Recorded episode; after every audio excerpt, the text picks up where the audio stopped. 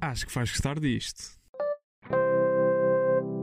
Olá a todos, o meu nome é João Diniz e sejam muito bem-vindos a mais um episódio do Acho que vais gostar disto, o podcast que é também uma newsletter com sugestões de coisas para ver, ler ou ouvir. Comigo tenho, como sempre, Mariana Santos. Mariana, como é que estás? Olá, amiguinhos, olá. Estou mais ou menos, ainda estou a Mais ou recuperar. menos? Conversa Sim, ainda estou ainda estou a recuperar. Semana passada não tive cá porque estive doentinha, ainda estou meio fanhosa, mas vou dar o meu melhor para não interromper a nossa gravação, para me assoar.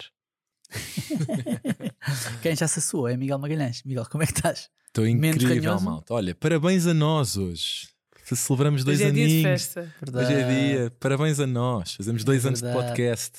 e ainda não nos Fortes. odiamos muito. Ainda, ainda, ainda nos conseguimos tolerar uns aos outros, que é sempre uma vitória, acho eu. Ah, e portanto acho que é uma ocasião especial, porque não é fácil estar, não sei quanto tempo. 100 semanas.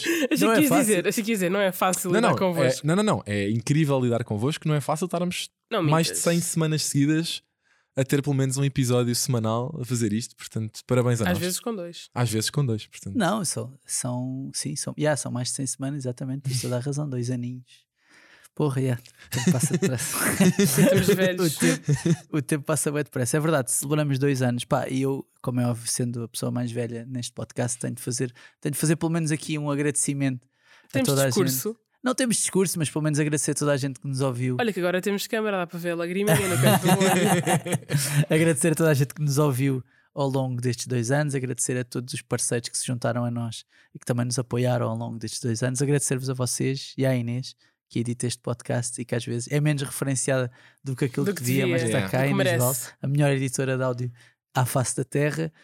E agradecer aos nossos parceiros da Madre Mídia que, com as suas críticas construtivas e destrutivas, também ajudam a fazer do podcast aquilo que, aquilo que ele é hoje. Ah, e portanto, muito obrigado a toda a gente por estes dois anos e venham mais, pá, pelo menos mais seis meses. Pá, não vou dizer dois anos, mas pelo menos mais seis, mais seis mesinhos para ver se a gente faz isso. Estamos só E- em contrato de seis meses. Sim, sim, sim, sim. sim. Nós É, vamos renovando. A, precari- Nós- a precariedade está no mundo dos podcasts também. Não penses que... Eh, Nós daqui a seis meses analisamos a nossa situação Yeah, outra vez faz e sentido, continuarmos a colaborar. ou não. Sim, nós, nós temos novidades que vêm com estes dois anos, mas vamos falar delas só No fim. no final deste podcast. Mesmo há aquele youtuber manhoso, né? Yeah, Atenção, yeah. vou revelar. não sei. Malta, não é nada de especial. Sim. Mas, tá- Não vamos oferecer free spins. Sim, mas, mas temos, mas temos algumas novidades. temos algumas novidades que vos vamos, que vos vamos passar, portanto, pá, fiquem, fiquem à espera. O que é que temos de falar hoje? Temos de falar, como é óbvio, do tema da semana, quentíssimo tema da semana, um dos temas do ano na cultura pop nacional, que é a estreia da série Rabo de Peixe. ah, na Netflix, Ah, Mariana, o que é que estás? Qual é a Achei, tua cara? achei que ias falar do facto da Camila Cabello e do Shawn Mendes terem voltado. Não sabia. Já é oficial. Não sei, vi uma notícia qualquer no Instagram. mas, mas tens razão, João. Esse teu tema é muito, é muito melhor. Ah, ainda bem que fui preparada. Basicamente, o que é que acontece? O que é que acontece? Rabo de Peixe, a série, a série criada por Augusto Fraga, É verdade? realizador eh, internacionalmente conhecido por fazer sobretudo filmes publicitários, mas português, nascido nos Açores, de resto, criou esta história em conjunto com João Tordo, conhecido escritor, e Hugo Gonçalves, também conhecido escritor, e para algumas pessoas, o parceiro de Guilherme Duarte no podcast Nas Barbas da Língua, Uhum.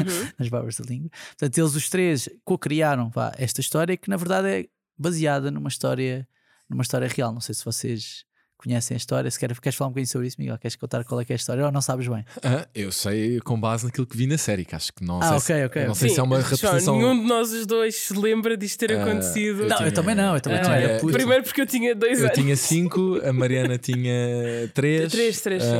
tu terias 14, ah, portanto, pelas contas certas, Sim. portanto, lembraste 13, 14. é. se a série for uma representação fidedigna, ah, basicamente havia uns traficantes ah, em, 2000 e- em junho de 2001, não é? Traficantes de droga italianos ah, deram à costa, nos Açores, na, na ilha, na ilha de São Miguel, ah, e por azar deles estava um dia meio complicado, com ondas eh, gigantes e com uma trovoada e um temporal grande, que os obrigou, de certa forma, a atracar na, na costa de, de São Miguel, perto de Rabo de Peixe, e eles, no meio daquilo tudo, decidiram: olha, se calhar devíamos passar aqui a noite, guardar a droga e A os nossa vários, mercadoria. a nossa mercadoria, os vários quilos de cocaína que temos neste barco, pô-los aqui num cantinho e vir buscar amanhã para depois seguir caminho à, à, à nossa aventura. Pronto, e para azar deles, o que acontece é que, como de facto estava um temporal meio complicado, o sítio onde eles tinham A guardado mercadoria. ou a mercadoria pacotes. acabava por não ser o sítio mais seguro e acabou Sim. por eh, vários dos quilos irem dar eh, À mesmo à costa, costa e à praia onde que muita gente e mu- muitos pescadores naquela em rabo de peixe deram encontraram aquilo na, na praia e esse foi um bocadinho um momento em que iniciou uma se for uma epidemia não sei se chama como é que se chama Uma epidemia. Uma, sim, sim, sim, uma epidemia que hoje é bastante Uma crise ligada à Uma crise. cocaína. ligada com ainda naquela que hoje em dia ainda tem Sim, ainda a tem. série, a série, apesar de tudo, não se foca essencialmente nisso, mas isso, isso é o tema social Intro- vá, exatamente, que, exatamente. que deriva daí, pá, que deu origem a um documentário no El País, a um artigo no El País, uma reportagem se no The Guardian. Portanto, isto é uma coisa que foi bastante falada em Portugal na altura, mas que foi muito falada anos depois, precisamente pelas repercussões que teve eh, sociais em Rabo de Peixe. Os relatos que existem são muitas das coisas que nós também vemos na série, quando as pessoas, a forma como as pessoas lidavam com a cocaína. Rabo de Peixe, eh, é importante dizer isto, era a freguesia, foi durante muitos anos a freguesia mais pobre de Portugal. Sim. E Ainda antes de disso acontecer. sim, sim, sim, e não sei se ainda não é atualmente a mesma. Eh, Uhum. Pronto, e de facto é uma zona bastante pobre e que de repente se vê confrontada com. É uma cena de filme e de série, né? sim, sim, é sim. confrontada com quilos e quilos de cocaína. Na verdade, o que está na série e no primeiro episódio, nós vimos na antestreia, já vamos falar disso, mas é o que está nas notícias, ou seja, ah, são 500 quilos. Epá, e depois o barco levava 3 mil e Yeah. portanto foram Algures. recuperados 500, mas tipo, há parte provavelmente que nunca foi recuperada. Uma parte pode-se ter perdido no mar, a outra, epá, foi usada de certeza e consumida. E socialmente foi um problema depois para a cidade, para, para a cidade não, para, para a zona, porque pá, de dependência. E uma coisa que está na reportagem do El País, que eu aconselho, que eu aconselho toda a gente a ler, e que não está na série, é que a cocaína, pronto, como vocês sabem, é um- uma droga, eu não percebo muito de drogas, mas é tipo eufórica, não é? Tipo, seja, Sim, sim, sim, deixa-te sim. eufórico. Se Ah, não é vici- relaxante, é eufórico. Exatamente, é viciante e deixa-te eufórico e que quem era rico ou quem tinha algumas posses e consumia aquela cocaína toda que apareceu na ilha de repente em São Miguel tratou-se, foi para centros de reabilitação e tratou-se. Quem era pobre usava heroína para dormir. Pá, e isso é pesadíssimo, né? Tipo, ou seja, tu de repente estás Yeah, para yeah. para- para controlares o teu vício de cocaína, tipo, tens de tomar heroína para, tipo, para te acalmares e para conseguires dormir. É, e isso está no artigo, pá, e é, é puxado. Eu sei que uma das preocupações que existiram, porque li isto do Augusto Fraga, que foi, é pá, a ideia não é associar ou pintar rabo de peixe só Yeah, dessa maneira, yeah, estás yeah, a ver? yeah. Só dessa maneira. E acho que o- que vi da série, eu já vi a série toda, o Miguel e a Mariana é que só viram no primeiro episódio. Eu acho que isso é conseguido, pá, mas apesar de tudo, isso está lá, estás a ver? Essa história está lá e é inegável que aquilo teve repercussões pá, pesadas na, naquele espaço e naquelas pessoas e naquela, e naquela sociedade. Muito bem. Queria, se calhar, perguntar-vos agora à Mariana, Sim. que é, nós fomos à antestreia. É somos, verdade, somos é essas verdade, é pessoas. verdade. Vamos à antestreia aqui em Lisboa na, na terça-feira, na passada terça-feira. O que é que foi? O que é que achaste? Como é que foi? Olha, foi, foi muito giro, não só porque, assim, não foi o nosso primeiro evento deste calibre, não é verdade? Mas eu sinto que há quase um brilho extra porque é uma série portuguesa. Claro. Ou seja, não estamos a ir a um evento de estreia de uma série mundial que por acaso vai ter uma ativação aqui em Lisboa. Não, estamos a ir a um evento de uma série portuguesa onde estamos no mesmo espaço que os atores, que os criadores da série, que o realizador. Tivemos a oportunidade de assistir a algumas conversas entre, hum, não só os protagonistas, mas também a equipa que estava por trás da série. Eu não sei se vocês sentiram isso também ou não, mas ainda antes do episódio começar, eu senti logo que ia ser uma série especial, por assim dizer. Porque ouvir a equipa falar sobre como é que foi o processo de gravação, o trabalho em equipa, quase que sentir a complicidade entre eles, eu ainda antes do episódio começar pensei, parece-me que há aqui uma coisa quase diferente. A forma como eles falam sobre isto parece-me que, que é de facto diferente. Pá, Uma de facto- família, né? Uma sim, família, sim, sim. E muito. Parecia-me um ambiente quase. O que eu vou dizer vai parecer mal, mas parecia-me pouco profissional. no sentido em que. Não, calma, calma. No sentido em que eu não senti que havia aquelas formalidades profissionais que costuma haver quando estás a ouvir, tipo. Apresentações de séries ou entrevistas de elencos. Parecia uma coisa muito mais descontraída e acho que o evento estava muito fixe porque nos levava logo para a mística da série em si e acho que foi uma ótima apresentação da série porque eu fiquei super impressionada e porque já só quero que saiam o resto dos episódios, que saem hoje, no dia em que está a sair o podcast, para, para poder ver o resto, porque fiquei de facto muito impressionada e com muita vontade de ver mais. Sim, o que é que podemos, o que é que podemos contar do que, do que já vimos, Miguel? Pelo menos do primeiro episódio, depois se quiserem eu posso contar uma outra coisa que já vi mais à frente. Sim. Acho que dentro daquilo que foi o contexto histórico que falámos há bocadinho, um, eles encontraram aqui um, uma narrativa que parte-se em vários, em vários tipos de personagens, mas acho que se foca muito num grupo de amigos que é representado por quatro atores, que é o José Condessa, o Rodrigo Tomás, o André Leitão e a Helena Caldeira que são um grupo de amigos. São o Eduardo, o Zé Condessa, não é? O Eduardo Sim. Zé Condessa, sim. A A Silvia. A Silvia, que é a Helena Caldeira, o Rafael, Yeah. que é o Rodrigo Tomás, e o Carlinhos, né? Yeah, yeah. que é o André Leitão. sim. E eles tentam um bocadinho, são o primeiro contacto que tu tens com, ou o contacto mais direto que tu tens com aquilo que é a realidade do dia a dia de rabo de peixe, naquilo que é um lugar que eles sentem que não têm muitas oportunidades e que, por muito que queiram ir para outro sítio à procura de novos sonhos, de novas oportunidades, também não é fácil necessariamente eh, sair daí. Logo no início da série, eles mostram os diferentes, os diferentes tipos de obstáculos que cada um à sua maneira Em frente. enfrenta ou já enfrentou para não ter conseguido ter uma melhor perspectiva Qualidade de vida. E através deles é precisamente a primeira visão ou eh, a primeira lente que tu tens para a forma como a droga que chega à costa de rabo de peixe pode ser a oportunidade que eles estavam à procura para cada um à sua maneira poder ter uma oportunidade de se ingrar que não tinha tido até aí. No caso do- da personagem do Eduardo do José Condessa, é ele poder ter dinheiro não só para, para ter uma vida melhor, mas também para ajudar o pai, que é cego, a ter uma cirurgia. Ele tem, o- tem o sonho de ir para a América e, tem o também, sonho, e tem o sonho de ir para, como muitos açorianos. Exatamente, então, exatamente. No lado da, da personagem da Sílvia, ela trabalha numa, num videoclube e, e é se calhar a mais, não vou dizer resignada, mas nós vemos no início, isto vê-se logo no início da- do primeiro episódio, ela a participar, ou a tentar participar num concurso de, Miss Ponta Delgada. de Miss. Sim, exatamente. Em que, pronto, para ela podia ser a única oportunidade que alguém de rabo de peixe podia de se ingrar. E pronto, ela de repente pode ver nisto também uma nova oportunidade. A personagem do Rafael, que tinha sido um esquilo de Santa Clara, que, que era a grande promessa, mas depois que não deu em nada e que pode ter ali também, pronto, uma segunda chance, não é? E depois ainda a personagem do Carlinhos, que sendo homossexual e não sendo logo apresentado necessariamente qual é que é o obstáculo direto que ele tem entre as sonhos, é uma pessoa que, devido à amizade que acho que tem com todas as pessoas no grupo, alinha também um bocadinho no plano para, ok, o que é que podemos fazer a partir daqui? E claro que depois tens uma série de personagens que Sim, o- podemos, podemos dizer- elenco- o o elenco- elenco é muito vasto. Eu posso, eu posso dizer aqui alguns nomes que fazem parte do elenco, para além destes, destes quatro atores, são, acabam por ser as personagens principais, juntamente com o Albano Jerónimo, acho que, acho que é justo Sim, dizer, sim, sim, sim. que faz da Ruda, não é? que é a personagem dele, que é uma espécie de. Vamos dizer que é o. É tipo chefe de droga. mafioso lá do né? sul. O dealer, Tipo um dealer mafioso mafioso. chefe de sim. droga. mafioso lá do sítio. Temos também a Maria João Bastos, o, o Afonso Pimentel, a Kelly Bailey, o Pepe Rapazote, o Adriano Carvalho, o Salvador Martinha, enfim, muitos. Ainda há tempo, vocês isto não sabem, mas eu agora posso-vos contar. Não acho que não é um grande spoiler.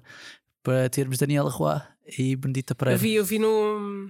Na ficha técnica, créditos. yeah, logo nos créditos do primeiro episódio, hum. eles estão lá. Ambas, ambas lá dentro da série. Pronto. Daniela Roy faz, faz de mãe do José Condessa. Ah, é? Sim, em flashback, não é? Ok. Ok, Portanto, Isso é uma coisa que sabemos logo. A mãe, a mãe dele morreu. Faleceu, sim. E a Benedita Pereira é a mulher do Albano Jerónimo, na Yeah. verdade. Ok. A namorada, vá. Namorada. Pronto. O que vocês acharam? Houve uma coisa na série que acho que podemos falar aqui, porque vemos logo no primeiro, que é a série, além daquilo que é o percurso normal da narrativa, tem um narrador que vai ligando um bocadinho. Vocês gostaram da. Yeah. Da Sim. é o PP Rapazote a narrar, Yeah. é importante dizer essa Yeah. parte. É, Já o BP Rapazote é ótimo fazer eh, quase, eu- quase tudo e a narrar particularmente o que, é que, o que é que for. E eu gosto bué da mistura, meu. Eu gosto bué dele falar eh, português e, inglês. e inglês. Sim, eu, eu sinto que isso é o tipo de coisas que, em algumas séries, me iria irritar.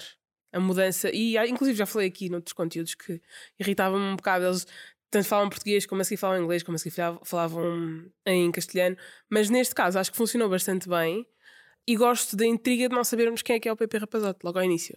Logo ao que é início, tipo, é um- eventualmente É um é? meio, é, é tipo um narrador, mas que nós não percebemos, que está a falar dos personagens, mas que não percebemos, ok, Depois tu sabemos. vais entrar aqui Yeah. alguro ou não? Yeah, depois sabemos, depois sabemos Um, quem é que ele é. E deixa-me ainda só aproveitar que estávamos a falar há bocado do elenco para dizer que gostei muito da mistura que eles fizeram.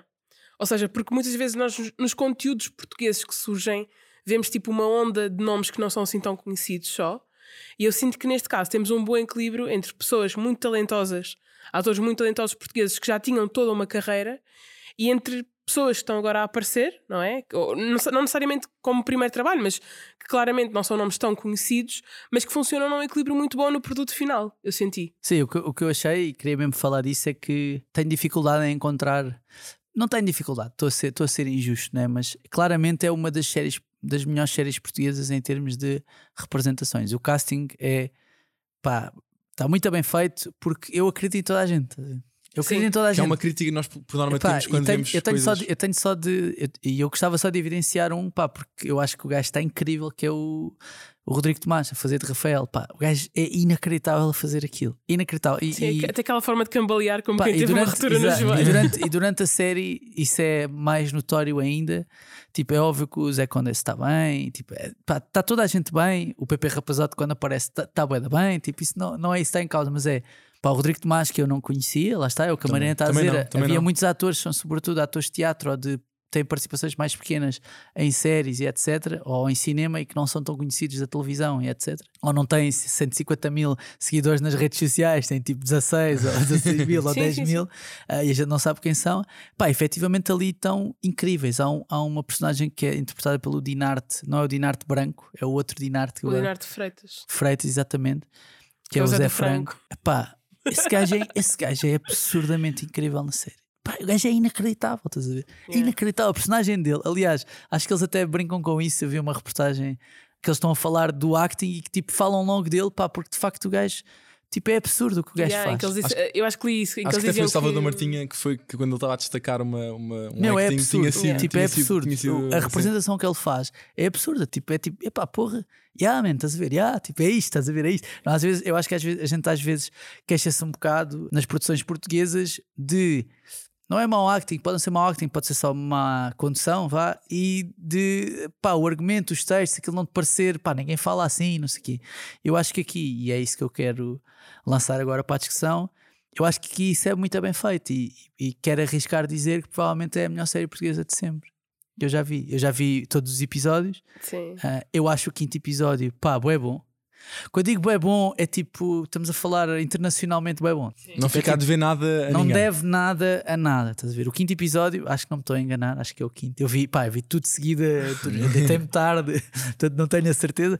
Mas o quinto episódio, pá, eu acho bué da bom, mas bué da bom. E tipo, e o facto de nós olharmos e vermos, pá, porra, yeah, é isto. É verdade que nós temos um- uma ligação emocional, tipo, à série, e tu, te- tu até queres que aquilo corra bem, tu queres que Yeah. aquilo seja Sim. fixe, percebes? Mas a constatação de que efetivamente é fixe, pá, eu acho poderoso. Pá, imagina, não é a melhor série de sempre, não, não é isso que eu estou a dizer. Sim. Agora, eu olho e penso, enquanto produto, é Tipo, uma tens orgulho em Pá, dizer imagina- isto aqui é português. Yeah, estás a ver? Tipo, é bué da Yeah. louco, estás a ver? Olha, é uma série bué da louco, vais Yeah. curtir. Tipo, não tens Sim, não é tipo- uma recomendação por pena, tipo, Yeah, ah, sim. ve- vejam isto que é, é Não, nacional. yeah. Eu acho que a E- principal diferença para o Glória neste caso é esta, que é o Glória, apesar de ser uma boa história, não é uma história tão forte como esta e precisas de menos contexto e é menos internacionalizável a história, né? Tens de perceber que é a ditadura em Portugal, Sim. o que é que aconteceu. Ou seja, imagina, Há muitas uma série de coisas nisto. que tu precisas de perceber para chegar lá. Isto tu não precisas. Isto um Sim. espanhol, um inglês, um brasileiro, olha Sim. para aquilo, ok, nos Açores, já ouvi Sim, falar. e eu- O quê? Droga? Num sítio Imagina, de pescadores gosto- pobres. Sim, e, agora não, e é que para além os disso, gajos tu não precisas ter esse Imagina- contexto, porque a série dá ter esse contexto. Yeah, Não, mas mesmo que não tivesse, estás a ver? Mesmo Sim, que não tivesse, é uma cena de aventura, estás a ver? Sim, e Uma a história em si tem valor para lá dos factos históricos do, E a- do que aconteceu. Malta, e naquilo que é Netflix, imagina, há Narcos, há Ozark, isto tem tudo, os ingredientes todos. Depois já ser, a depois já ser um Netflix dos. vai criar uma a tab agora a dizer droga e vai ter um destaque. Imagina, Não, epá, e, e imagina. aparece, e atenção, aparece logo em terceiro. É Yeah. Narcos, Eu nem Ozark. Ozark? Eu por acaso, eu não, não acho que seja, não acho que seja comparável, é só porque eu acho que a história não é essa. Eu sei, eu sei, estou só Mas- a brincar com o tema, mas. Mas imagina, em, termos tipo uma série de aventura e não sei o quê, tipo, eu acho que está bem da louca. E, e, há, e há uma coisa que o, que o Augusto Fraga, o realizador da série, disse que eu acho também importante nisto, que é não é necessariamente por haver muito mais dinheiro. Foi, Yeah. foi, foi mais de, olhem, tínhamos um bocadinho mais que a média, sim, mas Claro. foi muito mais naquilo que nós escolhemos eh, alocar o dinheiro e em garantir que de facto tínhamos guiões bem feitos, personagens credíveis, garantir que tudo fazia sentido e que lá está, não havia este constrangimento de estarmos a ouvir pessoas a falar a nossa língua e acharmos isto está-me a parecer tudo tão fake, eu não estou não estou nada a acreditar nisto. E, e achei muito interessante ele ter dito isso, ou seja, não é de repente termos imenso dinheiro para efeitos especiais e para gravar tudo e mais alguma coisa, é nós focámos mesmo em ter personagens bem construídas que as pessoas vão ter empatia e vão perceber o percurso que, De onde é que elas estão a onde vir é que elas onde é estão- que elas querem. Exatamente, exatamente. E acho que isso faz toda a diferença e é quando estamos a discutir às vezes a comparação entre produções portuguesas e produções internacionais, se calhar às vezes Yeah. costuma ser o elemento que nós vemos, não vi ali, não vi ali empatia, não vi ali ah, aquele momento ou, ou aquela particularidade que me fez acreditar naquilo que aquela personagem está a dizer. Eu acho que, e atenção, com uma base muito mais pequena daquilo que o João teve, eu já vi isso nas personagens e até numa coisa, nós às vezes nós decidimos logo assim que saímos da estreia que foi, por norma, quando estamos a ver coisas portuguesas e quando vemos muitos guiões que querem dar muita realidade, têm que ter logo obrigatoriamente uma asneira qualquer para perceber, ah não, ele está a dizer uma asneira e isto de repente já é bué real porque tem umas asneiras lá para o meio. E o guião, tendo algumas asneiras, em nada me parece gratuito. Parece-me, sim, as pessoas falam desta forma quando estão entre Sim. amigos, ou quando estão chateadas, ou quando estão felizes com algum momento. E portanto, até nessa dinâmica, me pareceu que a série estava estava a Yeah. conquistar e Sim, estava bem feita. E acima de tudo, eu espero que esta, que esta série venha normalizar a expressão belicas. espero que possamos começar todos a utilizar esta palavra. Sim. Epá, e tenho pá, só mais dois props. Um é o Salvador Martinha, porque diverti-me. Acho que é o, há um bom comic relief na série. E o outro é o Afonso Pimentel. Pá, o Afonso Pimentel está bem, bem. Eu sei que ele não aparece, não aparece no primeiro episódio. No primeiro não. não, não. Não aparece, mas depois ele aparece mais à frente. É o namorado da Kelly Bailey, na verdade. Pá, está bem, bem, está bem, bem. Eu também, já sabem que eu tenho, tenho, Fez um carinho especial tenho um crush, man crush pelo Afonso Pimentel por causa do Deus Pai, desde essa altura. Mas, mas eu acho que está mesmo da bem. Acho que ele está mesmo da bem na série. Portanto, pá, parabéns, parabéns à malta toda. Pergunta só mais uma: é, acham que isto pode ter sucesso lá fora ou não? Sim. Eu acho Sim? que sim. Acho que sim, exatamente pela questão. não que- é só um wishful thinking.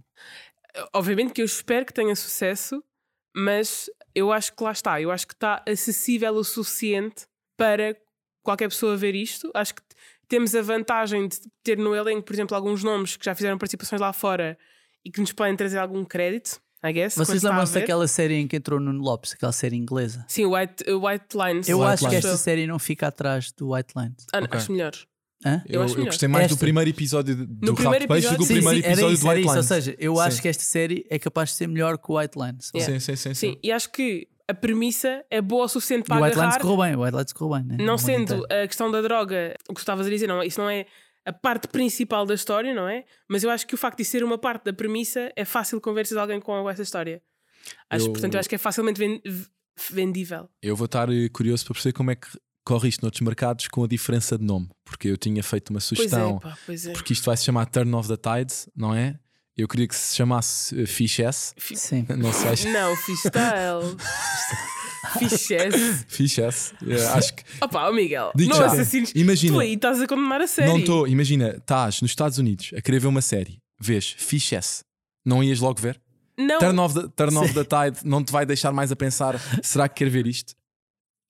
Fish S era sucesso garantido. Ok. Sucesso garantido. Posso, Mas acho que mesmo assim vai ser um sucesso e espero que sim, porque merece. Ok. Sabe? antes de mudarmos de assunto, só uma coisa pessoal e um spoiler barra momento musical, pode ser? pode. Coisa pessoal, pá, enquanto pessoa que carrega o nome de Inês no apelido, é fixe ver o nome da minha irmã que produziu a série a aparecer nos créditos finais e que estava lá e que nós estivemos a falar com ela. Estava lá, portanto, pá, quer só A dizer quem, aqui. a, a quem eu sugeri que a série se É devia chamar E a Fish S em e a minha irmã inglês. disse exatamente o mesmo que a Mariana, que é, no máximo era fixe style. exatamente o mesmo. Exatamente o mesmo. Ah, mas tipo, pá, próprios para a minha irmã por ter, ter, ter ajudado a a fazer maior, isto. a maior. Sim, por ter ajudado a fazer isto. Sem ela não se fazia. Possivelmente a pessoa mais citada neste podcast. Sim. A segunda coisa é. É um spoiler, atenção, é um spoiler. Portanto, se estão a ouvir, se não querem saber alguma das coisas Mas não que é daqueles acontece, que nos vai destruir a série. não vai destruir a série, mas é um spoiler. pronto. Ok. A mim, pelo menos, eu fiquei espantado quando aconteceu. Que é, temos o artista mais famoso de rap de peixe a aparecer na série. Ou seja, há uma personagem de- que é Sandro G. Sandro G, Histórico. para quem não sabe, rapper eh, de rap de peixe, eh, muito conhecido eh, no virar do milénio, ficou muito conhecido no virar do milénio por algumas músicas. eh, nomeadamente havia uma que era, não sei se é Galinha que se chamava, Sim, sim. Galinha, tu és uma, Uma galinha, galinha, a yeah. mamãe não quer dar. Yeah, pronto, E há ok. o rabo de peixe também. Sim, a- sim, a sim, sim, sim. música. E pronto, essa música não aparece, aparece em outras e aparece, como é óbvio, o Não Vou Chorar, que é um clássico. de- Lindo, lindo como que é um música. clássico de Sandro G. Ah, não vos quero estragar uma piada que existe com Sandro G, porque acho que é demasiado boa, mas há uma piada muito boa com o Sandro G. Mas há um momento de concerto com, em que se ouve Não Vou Chorar. E portanto eu gostava que nós, irmos aos nossos créditos finais, ouvíssemos um pouco ah, desse hit do Luso, Luso não, Luso, Luso-americano, sim, Luso-americano, Sandro G.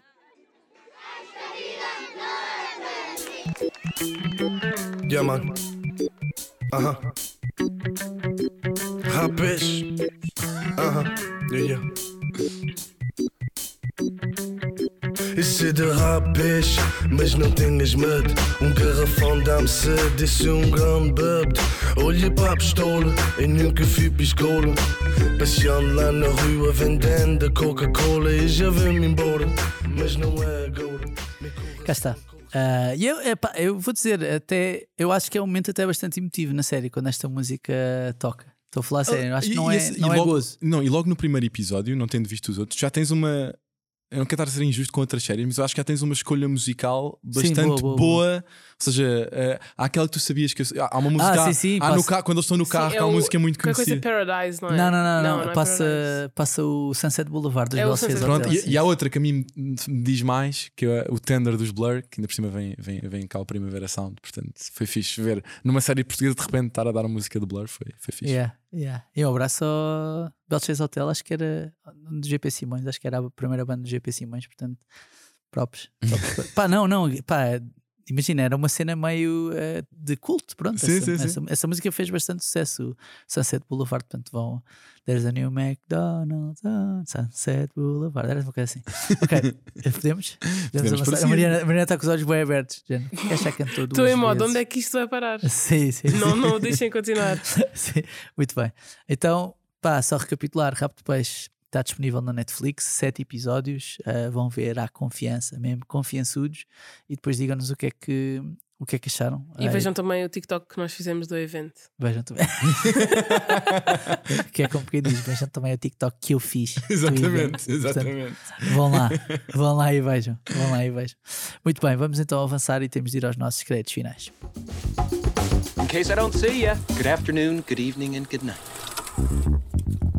Bom, malta, posso começar eu, se calhar, porque eu trago efemérides. Ui, não acredito. e, si- e sinto que. Começamos já assim. Ah, mas antes de irmos às efemérides, é preciso falar de Tina Turner, que soubemos, nós estamos a gravar isto na quinta-feira, portanto, soubemos ontem, quarta-feira, que faleceu aos 83 anos. Tina Turner é uma das maiores cantoras de todos os tempos. De todos os tempos. um ícone do rock, da pop, quebrou inúmeras barreiras raciais, culturais, o que seja. E eu acho que, para além de ser um ícone musical, é, foi também, acabou por ser um ícone para uma série de mulheres devido à sua situação pessoal. Para quem não sabe, a Tina Turner viveu muitos anos com um tipo que era o Ike Turner, eles tinham um. um- era um duo musical, no fundo, uma espécie de broa de mel dos Estados Unidos, mas se calhar não. Mas, mas o, Ike, o Ike Turner era, claro, era um tipo abusivo, publicamente às vezes abusivo, e ela conseguiu libertar-se dessa, dessa situação e acabou por ser depois um exemplo também para todas as mulheres que querem sair de relações abusivas. E ela, sendo uma figura pública, que já era na altura quando cantava com ele e que depois sozinha construiu uma carreira a solo, conseguiu fazer isso. Nós vimos recentemente um, os Coldplay cá em Lisboa, em Lisboa não, em Coimbra, a tocarem para 200 mil pessoas. Houve uma altura na nossa história comum que a Tina Turner atuou para 180 mil no Maracanã e era, foi Yeah. tipo o concerto, o maior concerto de sempre que entrou no E Guinness. acho que ela veio cá duas vezes nos anos 90, não foi? Sim, eu acho que vai estar a Estou a Alvalade. E foi ao Restelo, acho que eu tinha visto duas. Tinha É visto- possível, é possível. Sim, não, mas não Alvalade foi de certeza. Alvalade acho que foi que estava, estava muita gente a falar disso no, Sim, sim, sim. no Twitter. O Mick Jagger disse que se inspirou nela. Ele tinha uma alcunha que era a Miss Hot Legs, que agora não sei se se pode dizer na nossa cultura. Estou aqui, estou aqui com, estou aqui a olhar para a Mariana, que tem sempre o radar woke mais, mais ativo, mas que era a Miss Hot Legs. E porque de facto ela era, ela era dançava e, e depois tinha uma voz pá, super reconhecível e potente. E por E isso é eu- que era chamada de Miss Hot Legs. Não, não era por isso. Porque tinha mas- uma voz super não, não era por e era isso. super talentosa. Não era por isso. Não, não acho que ela fosse tipo um ícone da beleza. Não, não acho isso, mas acho que era. Era, a malta olhava, olhava para ela como Miss Hot Legs, pronto, não te sei explicar. Havia malta que devia achar que as pernas dela eram bonitas, provavelmente. Era isso. Era isso. Imagina, a minha memória da Tina Turner, ela já tem tipo. Ela já tem tipo, sei lá, 60 anos, percebes? Yeah. 50 e tal. Sim, percebes? sim, É sim, minha- sim, sim. É quando eu começo a ouvir música, tenho ali 10 anos, ela já tem, já tem 50 anos, estás a ver? Então, pronto, é diferente, né? É, Aliás, eu estava a pensar qual é que é a primeira música que eu me lembro dela, que ela ainda lançou músicas enquanto eu, ou seja, contemporâneas do, Sim, sim, sim, sim. de eu existir. Pronto. Havia uma que era When the Headache is Over, acho eu, que eu lembro-me disso, mas não é isso que a gente quer ouvir. Eu acho que ela tem um álbum muito conhecido, que é o Private Dancer, faz 40 anos para o ano, o álbum. Tem alguns dos seus maiores sucessos, como a música que dá nome ao álbum, mas a música que eu quero ouvir não é essa, chama-se What's Love Got to Do With It, e eu acho que é uma boa homenagem que podemos fazer aqui à nossa, à nossa amiga Tina. Portanto, se pudermos ouvir.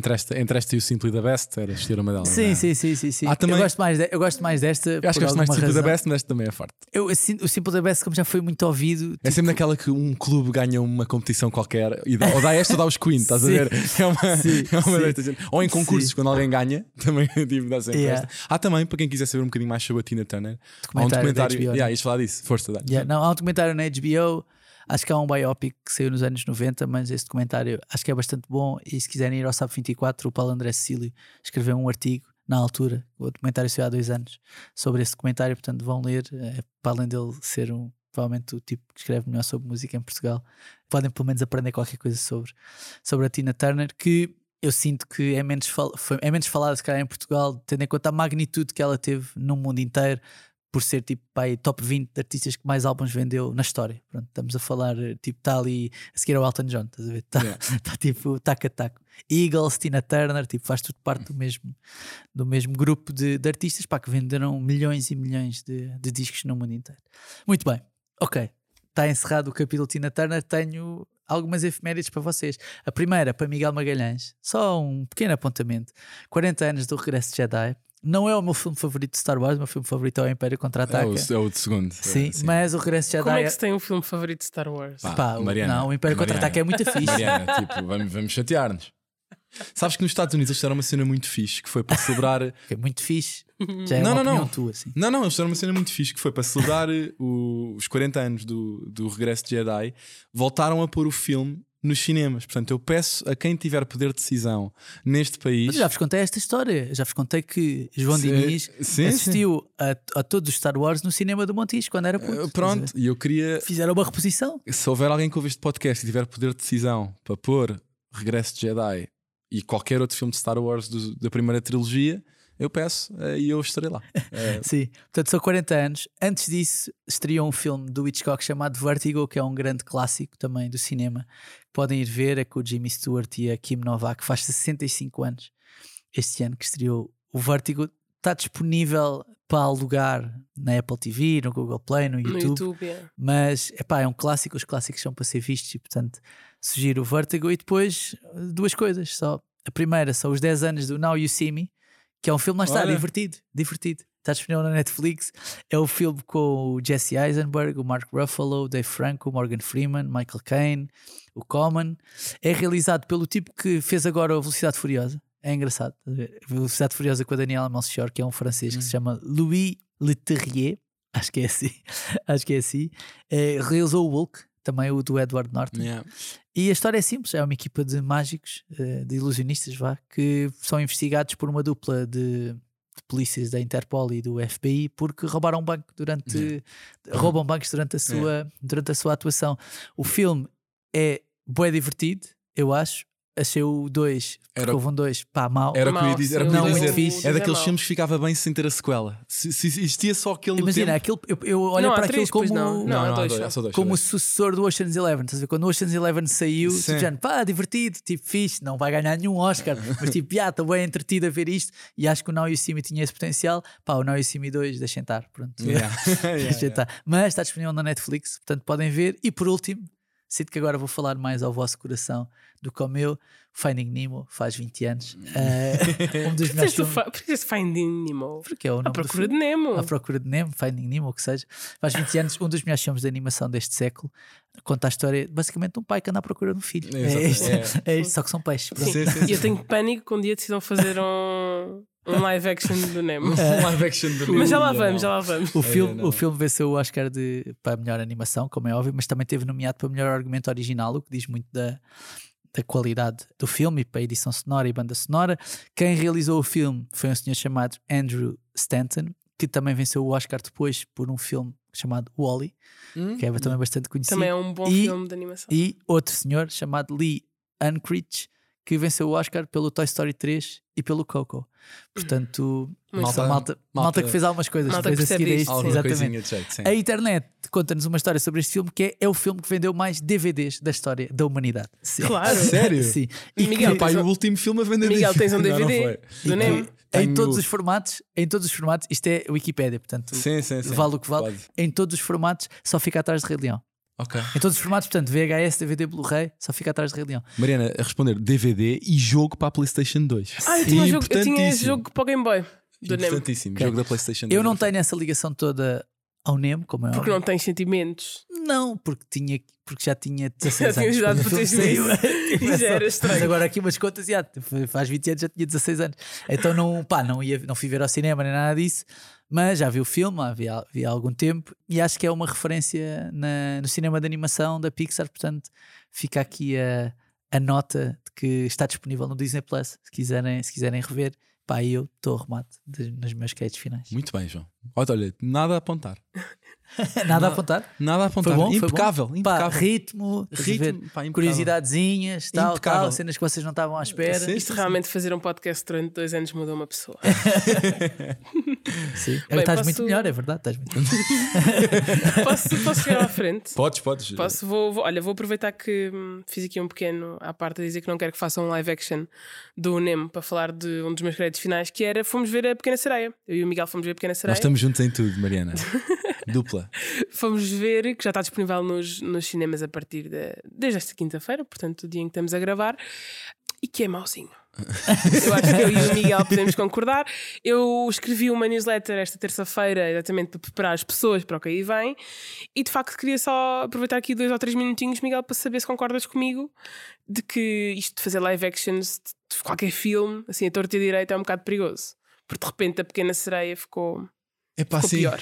Sim, nós discutimos bastante isto. Houve uma ideia que nós concordámos os dois, que era não sabíamos bem para quem é que era este filme, não era? Ou seja, Exatamente. se este filme está a apelar à malta que tem alguma nostalgia daquilo que foi o, o impacto que o filme original de, de animação ainda tem, ou se é de alguma forma tentar ajustar o filme de uma forma que possas captar As crianças de hoje em dia. uma nova audiência de hoje em dia que, Sim. pronto, também tem muito, muito mais oferta. Sim, é assim, eu as crianças de hoje em dia acho muito difícil, só porque a oferta que havia quando saiu a Pequena Sereia não é a mesma oferta que há hoje em dia em termos de filme. Portanto, Pequena Sereia vai fazer 35 anos. Yeah. exatamente, Yeah, sim, yeah, sim, sim, sim, sim, É, é uma- Pequena Sereia, sim, é. Sim, Lá sim, está, sim. é o meu Nemo, estás a ver? Sim, Sim, é, sim, da minha, é da minha geração. Sim, e portanto, sendo que é um filme igualzinho ao original, ou seja, simplesmente tem uma visualmente é, Tem mais renovado, visualmente, não há é? uma outra narrativa que expande um termos- bocadinho mais, mas não é Sim, nada mas não mais, sim. mudaram a história por aí além e portanto eu não, não percebo como é que ia ser apelativo para um miúdo que hoje em dia é uma miúda, que hoje em dia tivesse 7, 8, 10 anos, mas também se é para puxar a parte da nostalgia de quem era criança quando saiu a Pequena Sereia e que agora poderia gostar, eu sinto que precisamos de ser um bocadinho mais exigentes com o que estamos a fazer. Sim. Porque eu eu eu estava à espera quase de uma versão adulta, por assim dizer, da Pequena Sereia, e não foi isso que encontrei. O que encontrei foi uma versão um bocado bizarra que mistura pessoas que são metade humanos, metade peixes. E que têm ali umas dinâmicas meio estranhas, porque às tantas, nem tudo o que acontece em animação é suposto Tipo o acontecer. filme do Cats, é, também é Sim, assim. Sim, é, é um isso. bocadinho. É Há, isso. há, há coisas que tu, se forem uma caricatura em filme de animação, resultam, mas tu tentas replicar um bocadinho esses mesmos cenários num filme live action, não fica também. Por exemplo, há uma cena que nós nos fartámos de Cringe, rir. é cringe. É um né? bocadinho, porque há uma cena que nós nos fartámos de rir, que é há uma altura na, na Pequena Sereia em que o. Como é que se chama? O, O Paramount, príncipe? o príncipe, como é que se chama o É príncipe? o Eric. O, o Eric tem um, era um naufrágio, vai ter à, à beira-mar e ela vem para, o Salva, sal, vem para salvar. E no, no filme, quando tu vês este momento, não estás com mega planos de perspectiva do que é que é as pessoas que estão a vir do palácio onde ele vem a tentar vir perceber onde é que ele está e se ele sobreviveu. E há uma cena que é que estão pessoas no topo de uma montanha. Tipo, de uma montanha, de uma colina. Ela está a salvá-lo na beira-mar e por alguma razão aquelas pessoas a olhar lá de cima para a beira-mar não veem cá uma sereia a salvar-lhe a vida. Yeah. E portanto, só quando estão a chegar mesmo perto dele da beira-mar e ela decide mergulhar de volta, é que, ah, ninguém a viu. Yeah. E, há- e há, há ali algumas construções de história Ok. que eu acho que não resultaram tão Sim, bem. o Não vou filme ver, tem então. meia Não hora a mais, que é absolutamente desnecessária. Pá, não, não era preciso ter meia hora a mais em termos narrativos. Estamos a passar demasiado tempo ah, a criar cenários que não são assim tão bons. E o que eu estava a comentar com o Miguel também, quando saímos do filme, foi que um filme que se passa debaixo d'água e que é live action, pá, na altura foi muito criticado, mas não quer saber porque eu continuo a achar que é um filme visualmente muito bom. Sim. Mas uma pequena sereia em live action sair com aqueles cenários depois de sair um Avatar 2, que tinha todo um universo construído em, Se queres falar da, em CGI, da Senhora da Água, não sei o que. que é que a, era. a forma da água. Forma não, não, não, Isto é a estou a falar-. Estou usar o exemplo do, do Avatar porque eu acho que eles visualmente o Mas é, universo foi muito de mais água. caro o Avatar.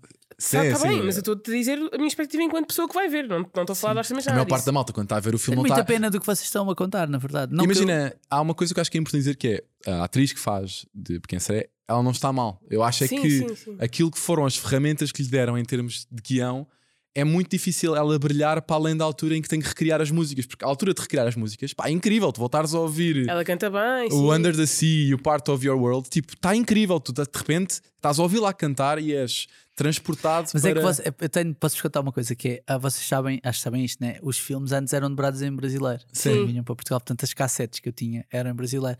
Pá, e a cassete da Pequena Sereia, eu, pá, eu tinha, tive essa música que tempos no computador, porque o tipo que fazia de Sebastião, né? Sim, Sim, sim, sim, o caranguejo, pá, era incrível. ver? Continua a ser a personagem mais O engraçada. do meu vizinho parece melhor que o meu. Pá, e, tipo, imagina, Ariel, o mundo inteiro é uma bagunça. ver? Pá, imagina, a minha memória, a minha memória está aí, percebes?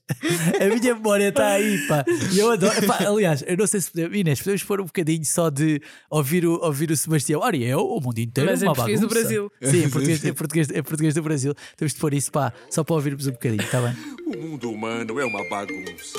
A vida submarina é bem melhor do que tudo que eles têm lá.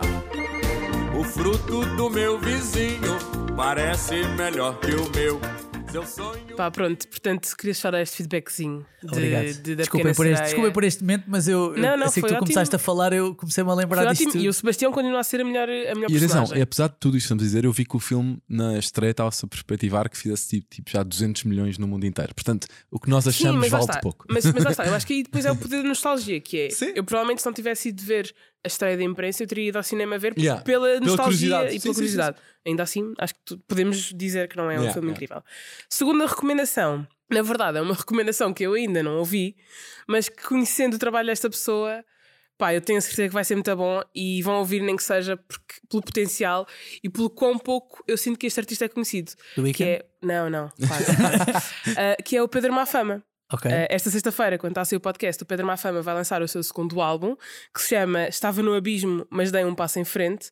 E eu sinto que o Pedro Mafama é um artista que tem pouco crédito na música portuguesa, mas que tem muito, muito potencial. Ele mistura uma espécie de música popular com uns toques de flamenco, com um- às vezes vai buscar um canto alentejano. sinto, quer dizer, ele, ele tipo vive cá namoro. Acho que o prémio dele também já está mais ou menos eh, atribuído, né? Tipo, eu Sim, percebo que o sucesso profissional é importante, mas mano, não podes querer mas, tudo. mas por exemplo, E descobri também tem muita inspiração em casa. Portanto, Sim, eu, eu descobri o Pedro Mafama porque fui uma vez a um, a um festival e ele tipo ia tocar por acaso e pensei, como é que eu nunca ouvi este gajo? Ele é muito, muito bom.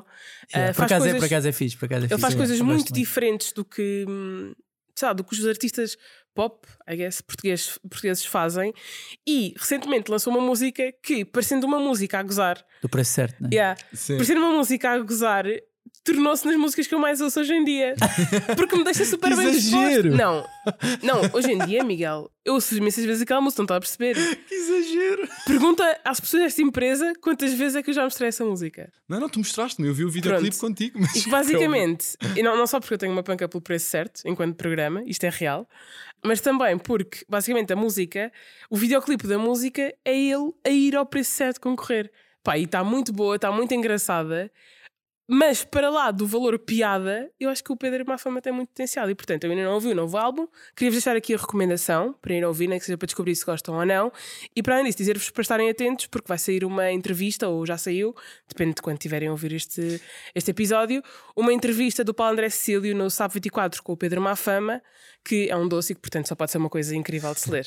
Muito bem. Miguel, Ok, eu trago duas coisas. A primeira é só um apontamento, a segunda é uma sugestão. Uh, O primeiro é o apontamento. Um, foi o que tu disseste. A primeira é o apontamento, a segunda é a sugestão. Desculpa. O primeiro é o apontamento. A gente percebeu, Miguel, mas continua. isto o dia Mas já vai continua. longo. Ah, Dia já- não, Miguel, o dia já vai longo. Como se, não- como- como se fosse de manhã, se não és capaz de dizer isso também. Era perfeitamente. Então pronto, hum, a próxima semana é uma semana importante para aquele tipo de pessoas que espera que as séries ou temporadas acabem para começar a ver. Eu sei que vocês me Ok. estão a ouvir. E vão, hum, vamos dizer adeus, de certa forma, a três séries que eu gosto muito e a uma quarta que o João já tem algum carinho e que Sim, também, sim, sim. E que também pronto, dá dá o seu props. E portanto, eu vou fazer aqui uma ordem de coisas, nos vamos despedir nas próximas, nos próximos dias. Esta sexta-feira, que é o dia em que sai o episódio, vamos dizer adeus a Marvelous Mrs. Maisel. Uh, eu estou a amar esta última temporada. Yeah, Acho que está eles- fixe. Acho que eles estão a arranjar uma forma incrível de nos despedirmos daquelas personagens e, portanto, agradeço imenso a poderem arranjar uma forma tão boa de não é já custar-nos dizer adeus porque a série está a piorar, não. Eu acho que vamos mesmo dizer adeus a terminar lá em É um cima. quentinho, pá. Exatamente, Aquela exatamente. série é um quentinho. Até é um desperdício estar assim no verão. Aquilo devia ser no inverno, que é tipo, Que nem precisas de cobertor. assim. Aquele tipo aconchega-te. A série aconchega-te. E portanto, quem tem estado a acompanhar ou ainda vai acompanhar, a partir desta sexta-feira, os nove episódios desta- da quinta temporada e última temporada de Marvel Mrs. Maisel está disponível na Prime Video e, portanto, por favor, vejam, porque vale mesmo muito a pena. Depois, de domingo para segunda, vamos dizer adeus a duas séries importantes na, na HBO. A primeira delas é Succession É verdade. E podem contar com um episódio especial na terça-feira. e podem contar com o episódio especial. na Podem não ter terça-feira. lágrimas. Podem não ter uma lágrimazinha. Acho que não vai ter lágrimas, mas. E portanto, vamos fazer mais um episódio de recap de Succession e pronto, dizer aquilo, aquilo que nós achámos desta última temporada e de como é que. E aquilo Também- que nós achamos de Succession de uma maneira geral. É bom. Olimpo. No Olimpo. Olimpo das séries. Incrível, tudo bom, eu adoro. E ainda há outra, também, de domingo para segunda-feira, que é Barry, que hum, eu só vi a primeira temporada, mas o João tem estado a ver Já, puta, é, nestas tipo, últimas tá. temporadas. É demasiado que bom. É demasiado de bom. tudo o que ele diz é verdade, acho que é uma das séries que Como eu é óbvio, tudo o que eu digo é verdade. Né? Eu que eu tenho- digo é é verdade. discutível, não é? Sim. mas vou certamente estar a prestar atenção nas próximas semanas para ver se consigo pôr uma par. E Barry também vai acabar, agora que eu sou a quarta temporada. E depois, ainda há uma última série que o último episódio, ao que tudo indica, não, eles ainda não confirmaram que é a última temporada, mas confirmaram que a série foi pensada para três temporadas, portanto só podemos especular que é o último episódio, que é Ted Lasso. Portanto, deixaste o pior para o fim, não é? É isso que estás a dizer. Não, estou a fazer em termos, estou a fazer em termos cronológicos. não, mas não está não tá incrível a última temporada. Não está, não está, mas ainda. não deixa de ser uma Não é um incrível farewell tour, né? Não é, ou seja, eu, eu acho que acaba por ser uma personagem que ficaste a gostar tanto, continuas a dar a oportunidade e a querer saber pelo menos onde é que ela vai acabar. E é Sim. isso que eu tenho tentado Uhum. fazer quando estou a acompanhar esta O desta semana já percebemos que Guardiola entra na, entra na, série, Exatamente, entra na série. sim. Guardiola e estou curioso pronto, para perceber qual é que vai ser o desfecho e que se pelo menos com uma temporada que eu acho que não foi, não vou dizer que foi mal conseguida, mas que não está ao nível das anteriores, se eles Yeah. pelo menos conseguem fazer justiça. Eu a acho uma- o episódio do Coming Out eu achei bom, porreiro, estás a ver? Emotivo.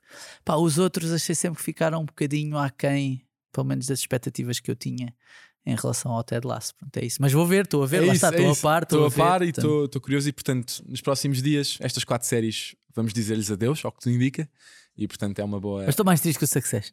Sim é. mais triste que o eu, eu Succession. mais ali Succession estou bastante triste Ma- com. ma- mas, mas imagina, mas ele eu acho que tipo, ok, a forma como eles conduziram Vai a cena. acabar bem, sim. Tipo, está-se bem. O Succession, o que eu o sinto é tipo, é pá, eu assim, preciso, preciso eles para aí mais uns sete episódios, estás a ver? Tipo, além de que eles precisava, estão, eles estão a esfregar no chão. sim, Não, precisava, é, que não acabas em quentinho. yeah, precisava, precisava de mais coisas, estás a ver? Mas Sim. pronto, é, é o que é. em termos de sugestão propriamente dita trago uh, uma série da Apple TV Plus também que estreou esta semana que se chama Platonic Ok. tem como protagonistas o Seth Rogen e a Rose Byrne que fazem de Sylvia e Will que eram melhores amigos da faculdade e foram melhores amigos durante bastante tempo só que deixaram Se calhar não, sou, não era o casal do, Era o que- daquele filme já- dos Neighbors. É, Era é? exatamente. Agora Era- estava a pensar Não, nisso. não, não é só o, não seria o casal dos Neighbors. O gajo que criou a série é o criador, de- é o Ah, é- é o realizador dos? Neighbors. É o mesmo. Ou seja, eles ok, juntam-se, já- chama-se Nicholas Stoller. Eh, e portanto, eles, este trio volta-se a juntar para, para agora fazer.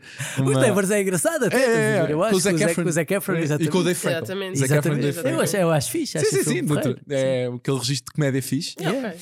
Eh, e, Mariana, ok. é ok. Não me lembro de ter adorado particularmente. Demasiados homens brancos, tipo. Não, não, me- não, só não me lembro de ter gostado assim tanto. Não, mas é engraçado, achei estás a ver? sim, É engraçado. Sim, sim, sim, sim.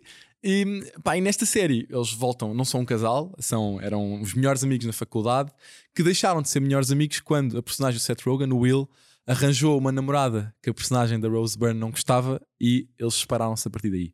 Só que passados 5 anos, o Will, a, a personagem da, da Rose Byrne, a Sylvia, descobre que ele divorciou-se e acha, bem, se calhar agora é a altura para eu mandar uma mensagem, dizer alguma coisa sobre para ver se ele está bem e poder retomar um contacto agora que a namorada e entretanto mulher dele que eu não gostava já não está na equação.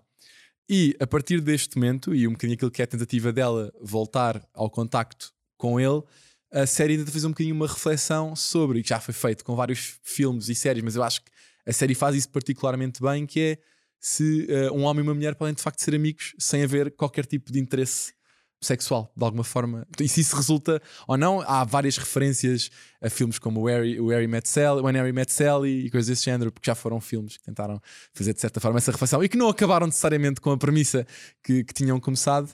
Um, E eu acho que eles estão os dois muito bem. Não, não acho, acho que é também por já terem trabalhado em conjunto e já terem feito várias coisas juntos. E portanto há ali uma empatia natural entre eles os dois enquanto atores, mas eu acho que a série está muito bem conseguida sem ser forçada.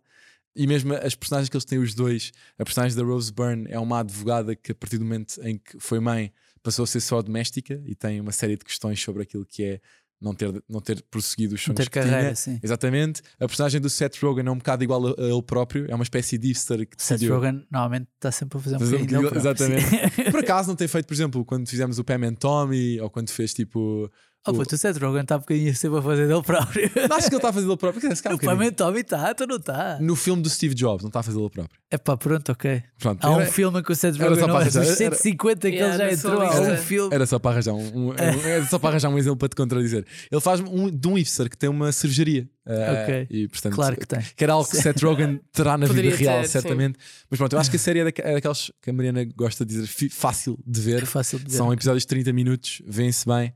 Portanto, é- eu gostei dos primeiros três que vi e acho que a série está Ok. está bem escrita e está bem feita. Portanto, Antes de irmos embora, novidades só. a newsletter do Acho que vais gostar disto vai deixar de ser só uma newsletter, vai passar também a ser um site. Nós migramos a nossa newsletter para o Substack e o Substack permite termos um site do Acho que vais gostar disto. Portanto, todos os conteúdos que vocês podem ver ah, na newsletter vão também estar depois re- reproduzidos neste, neste site. E outros. que E não outros tem- também. Não tem necessariamente de ser a newsletter. Não tem necessariamente de ser. aquilo que é portanto- coisas de atualidade, entrevistas. Portanto, subscrevam a newsletter, subscrevam o Substack, vai, os links estão na descrição, como é na descrição das redes sociais e na descrição também do, do podcast, portanto vão ver. E antes de ir embora, queria só dizer uma coisa que me esqueci de dizer no início, que é não podemos ir embora sem ter uma referência ao padrinho.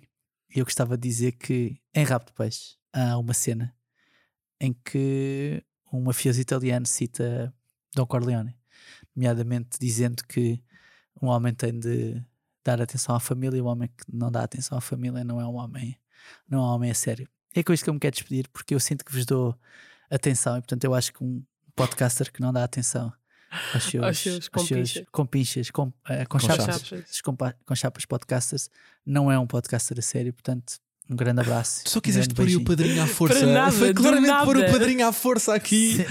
Nada. Ah, Malta, obri- Obrigado. Já, já sabem, subscrevam a newsletter, subscrevam o podcast das 5 estrelas e críticas no iTunes e no Spotify, sigam-nos no Twitter, sigam-nos também no Instagram e no TikTok e subscrevam o nosso canal do YouTube, já agora onde podem assistir também a esta conversa. Miguel e Mariana, Um beijinho. aquele obrigado e parabéns pelo- pelos dois anos. Parabéns a nós, malta. e- Parabéns. E, parabéns, a quem Parabéns. nos ouve.